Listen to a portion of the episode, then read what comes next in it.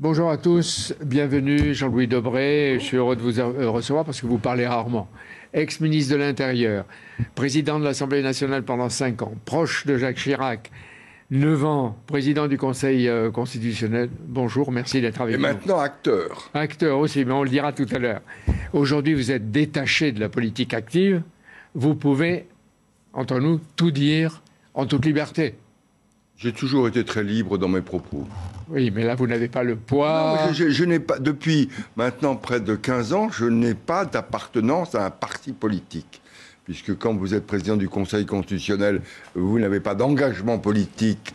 Et depuis, je suis, j'ai toujours voulu rester en dehors du combat politique. Alors, ministre de l'Intérieur, vous avez dû évidemment faire face au terrorisme, à la sécurité, à des émeutes, à des manifs en tout genre.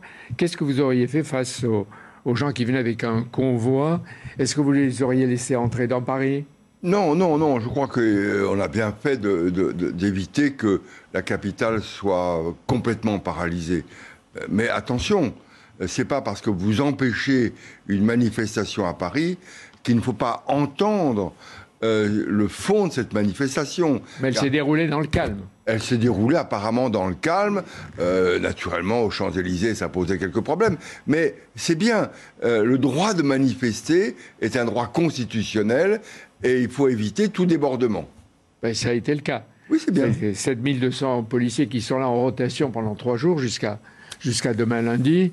Et euh, pas de. Ce qu'on oublie souvent, Apparemment, pas de grave. oui, mais ce qu'on oublie souvent, c'est le coût pour euh, la société.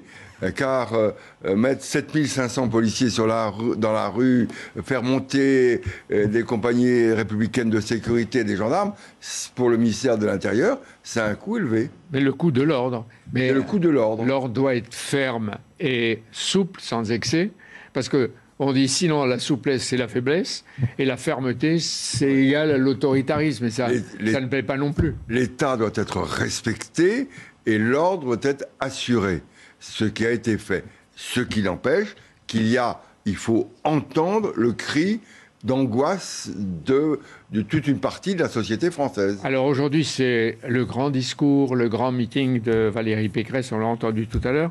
Vous qui avez toujours vécu dans, la politique, au moins 26-30 ans de politique, euh, de quoi faut-il qu'elle parle aux Français et de quelle façon? Mais si vous voulez, je, n'ai pas, euh, je pas de, de conseils à donner. Simplement, je constate, j'observe qu'aujourd'hui, euh, beaucoup de nos compatriotes se détachent de la vie politique, de la démocratie. Pourquoi?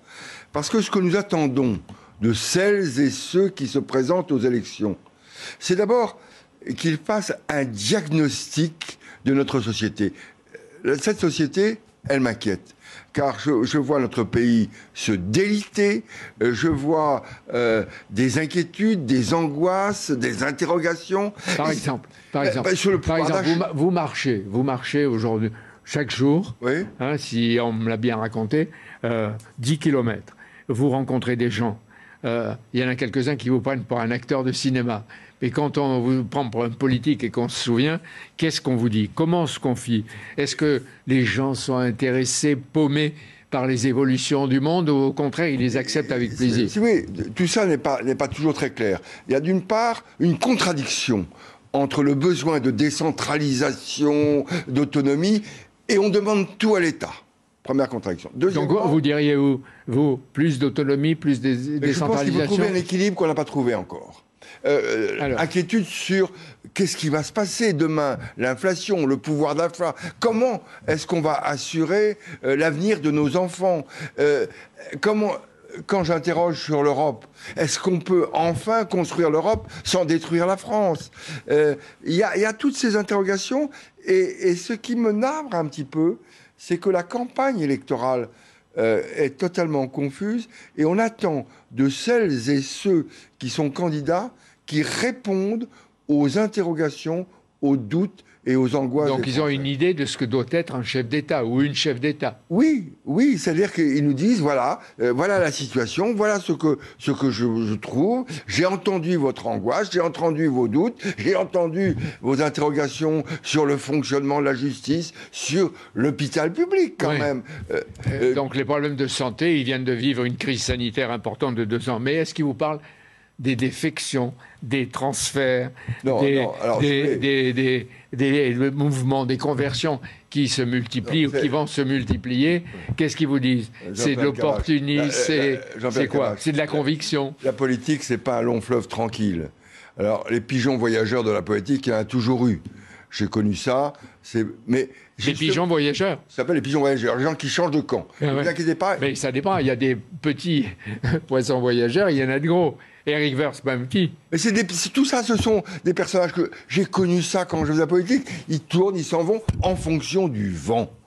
Euh, en fonction du vent et de leur perspective pour leur carrière.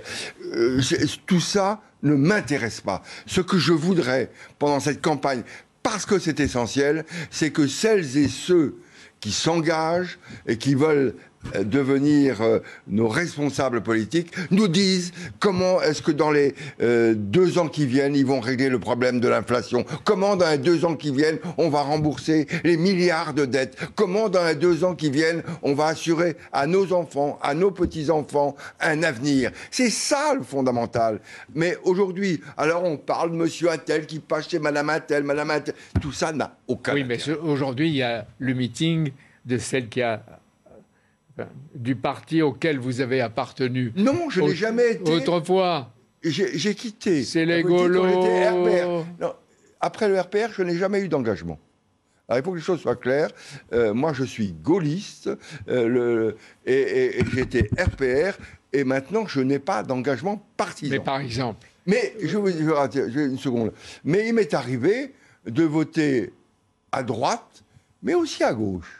Mais alors justement là, votre choix, est-ce que c'est Pécresse, la Gaulo, Chiraco, Sarkozy? Mon choix, mon choix, c'est d'attendre euh, la fin de ces agitations pour voir ce que les uns et les autres me proposent Alors- pour mon pays. du général de Gaulle à François Hollande et même à Emmanuel Macron ou à leurs compétiteurs, ils ont toujours pris des injures, euh, des boules puantes, des coups de toute nature. Et par exemple, euh, Valérie Pécresse dit dans le J- JDD que c'est la femme à abattre, surtout parce qu'elle est ou elle serait l'alternative. Euh, le- Les, les coups, les coups, il faut avoir une peau, une La peau de crocodile. pas- la politique, c'est pas euh, euh, une partie de, euh, de croquet, c'est une partie de boxe. Et donc, euh, les adversaires se font mal. Mais, et, et- et vos concurrents, il faut les abattre. Mais on est dans une situation assez fascinante. On a un président de la République qui est candidat, sans être candidat, tout en étant candidat, et qui. Mais, ouais, Ben, le- euh, votre général de Gaulle, il a attendu 31 jours. mais, mais, François Mitterrand, euh, 35. Mais ne comparons pas au général de Gaulle. On nous a expliqué il y a cinq ans qu'on allait faire de la politique autrement. Alors, euh, ce que je voudrais aujourd'hui, c'est que tout le monde se calme et qu'on dise voilà la situation de la France et voilà ce que nous vous proposons. Mais vous, personnellement, vous êtes inquiet? Je suis extrêmement préoccupé parce que je sens que la, que la France est en train d'éclater, que les classes moyennes, euh, qui, est, euh, qui est le noyau, l'architecture de notre société, sont en plein doute et qu'il y a pour euh, les classes qui ne sont pas moyennes, mais Alors, les classes, deux- dans une inquiétude et une angoisse. Dites-moi deux exemples de ce qu'il faudrait faire. Mais moi, je ne suis pas responsable politique. Je ne suis pas Mais responsable un politique. citoyen engagé, j'attends avec une me- expérience, avec un passé. Mais j'entends qu'on me propose des choses, qu'on me propose une espérance. Quand vous prenez M. Mitterrand, il a été élu sur une espérance, les 110 propositions. Il ne les a pas toutes respectées. Quand vous prenez Jacques Chirac, il a été élu La sur... pomme. sur- non, sur l'ascenseur social. La fracture Car sociale. La, fra- la fracture et l'ascenseur social. Et là, qu'est-ce qu'on nous propose? On nous pro- Dites-moi comment est-ce qu'on va régler le problème de l'inflation? Comment est-ce oui. qu'on va régler le problème Valérie de la Pécresse prix dit ordre et concorde. Est-ce que ça suffit, ça? je- L'ordre était indispensable. Oui. La concorde, c'est-à-dire le rassemblement, est indispensable. Mais au-delà de la concorde et de l'ordre, il faut un certain nombre de propositions précises. Si vous voulez réconcilier les Français avec la politique et les jeunes avec la politique, il faut être précis et ne pas uniquement se Et il faut aussi du mouvement et peut-être des réformes. Et elle se fait beaucoup attaquer par euh, Éric Zemmour. hein. Il dit qu'elle n'est pas la droite, que la vraie droite, c'est lui. Mais attendez, arrêtons, il s'attaque. Mais, mais moi, je ne supporte pas cette politique qui était une partie de billard. Il faut dégommer l'autre. Mais moi, je préfère qu'on critique les idées de l'autre plutôt qu'on que la s'attaque à la personne. personnalité. Alors l'engagement de Nicolas Sarkozy, qui garde beaucoup d'influence, peut-être dans le pays, mais en tout cas chez les vôtres, euh, pourrait aider la, la candidate. Euh, apparemment, il, il attend, il attend. Euh, il choisira probablement celui qui considère ou celle qui considère comme le mieux à même de défendre l'intérêt euh, national. C'est un guerrier, lui. Mais c'est aussi un affectif. Donc Mais- il, mais- il a besoin qu'on parle de lui. hein, On a, apparemment, on l'oublie. Mais quel homme politique n'a pas envie qu'on parle de lui? Bon. euh, mais euh, ne m'interrogez pas sur ce que va faire Nicolas Sarkozy. Il ne nous a peut-être pas échappé que je ne suis pas un de ses proches. Oui. Et vous n'êtes pas resté un de ses bons, mais il a de l'influence. Sûrement. Et c'est un poids qui pourrait euh, contribuer à aider. euh, Et, et il prendra ses responsabilités, mais c'est pas mon problème. Moi, je veux que mes candidats euh, aux élections présidentielles, les hommes et les femmes qui se présentent, me disent ce qu'ils vont faire dans les cinq ans qui viennent. Voilà, c'est tout. Et pour des sujets très précis, comment est-ce qu'on remet la justice en marche? Comment est-ce qu'on on- on- on- on met fin à cette dégradation de l'hôpital public qui est un scandale? Comment euh, on, on fait en sorte que euh, le pouvoir d'achat n'arrive pas à, à- à les hausses d'impôts. Et comment on défend l'indépendance de la France. Et Alors, par exemple, le- Eh ben, l'Ukraine, les menaces progressent et elles sont prises aujourd'hui au sérieux. Est-ce que vous demandez, par exemple, à celle qui va parler tout à l'heure, Valérie Pécresse, de se prononcer aujourd'hui sur la guerre, comme l'avait décidé votre et son mentor Jacques Chirac à propos d'Irak je, je trouve que euh, la politique de la France doit être en fonction de nos intérêts. Et on a, comme l'avait fait le général de Gaulle ou comme l'a fait Chirac, ne se mettre dans aucune domination d'un des grands pays.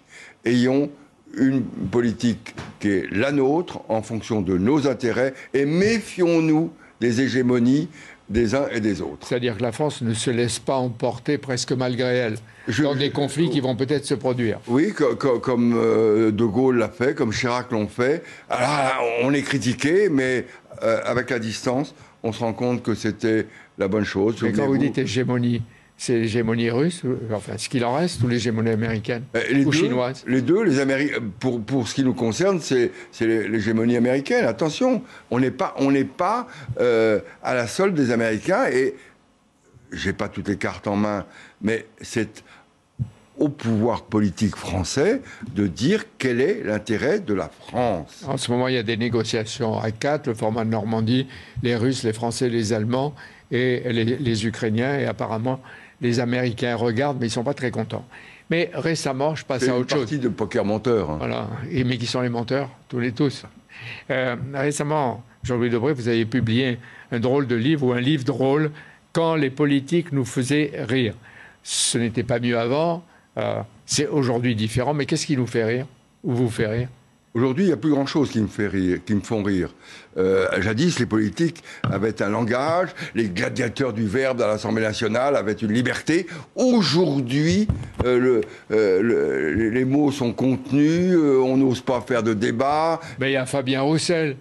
Mais, a- mais je suis persuadé que Roussel fera un bon score parce que c'est dans les candidats actuels, ça ne veut pas dire que, que, je, le soutiens, euh, je ne soutiens aucun candidat pour l'instant, euh, c'est qu'il a un langage qui est un langage qui est différent des autres. Il y a Sandrine Rousseau, mais elle, c'est sans le vouloir. Il y a le sourire d'Édouard Philippe. Et euh, vous, je ne sais pas si vous faites rire, mais tous les soirs, hier soir peut-être aussi, vous jouez au théâtre. Oui, le Saint-Théâtre, je joue Hier tous soir. les soirs au théâtre de la Gaîté-Montparnasse, dans une pièce avec Valérie Bochnek et une pianiste, sur ces femmes qui ont réveillé la France, le combat de ces femmes, et on fait un spectacle qui est drôle. Des femmes connues ou inconnues. Absolument. Mais par exemple, euh, j'ai vu la première femme reçue au bac, Oui, la première femme, euh, le bac était interdit aux femmes et, elle s'est battue. Et il, a fallu, il a fallu beaucoup d'interventions pour qu'elle arrive à passer le bachot. La première femme médecin.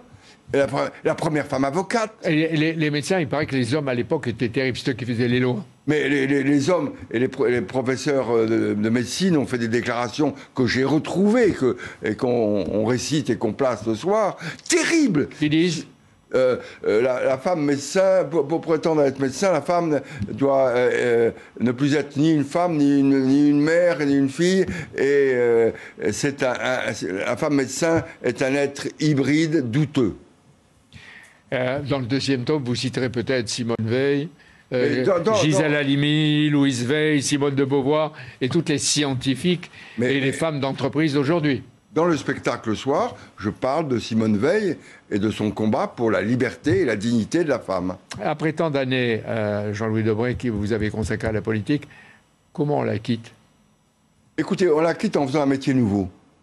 Et euh, aujourd'hui, c'est fantastique. Je ne suis pas un vieux politique, je suis un jeune comédien. Alors justement, ça, c'est fantastique. Justement, un jour, qu'est-ce qu'il faudra retenir de vous Que oh. vous avez été un politique ou un acteur? Je, demande à ce qu'on ne retienne rien du tout, parce que je suis un pion et, et c'est pas important. Mais peut-être la seule chose, si vous voulez, que j'ai aimé mon pays et que je n'ai jamais voulu devenir un vieux. Euh, quand j'étais magistrat, j'avais qu'une angoisse, c'est d'être un vieux juge. Et j'ai quitté la magistrature. Quand j'ai fait de la politique, j'avais qu'une angoisse, c'est d'être un vieux politique. Et maintenant, je suis un jeune comédien. Mais qui regarde ce qui se passe avec une sévérité, une drôlerie et en même temps une certaine autorité. Merci d'être venu. Ça m'a fait plaisir de vous accueillir ici. Merci beaucoup pour ce, moment très théâtral, Jean-Louis Debré. Et merci à vous, Jean-Pierre Elkabach. Votre matinale week-end continue avec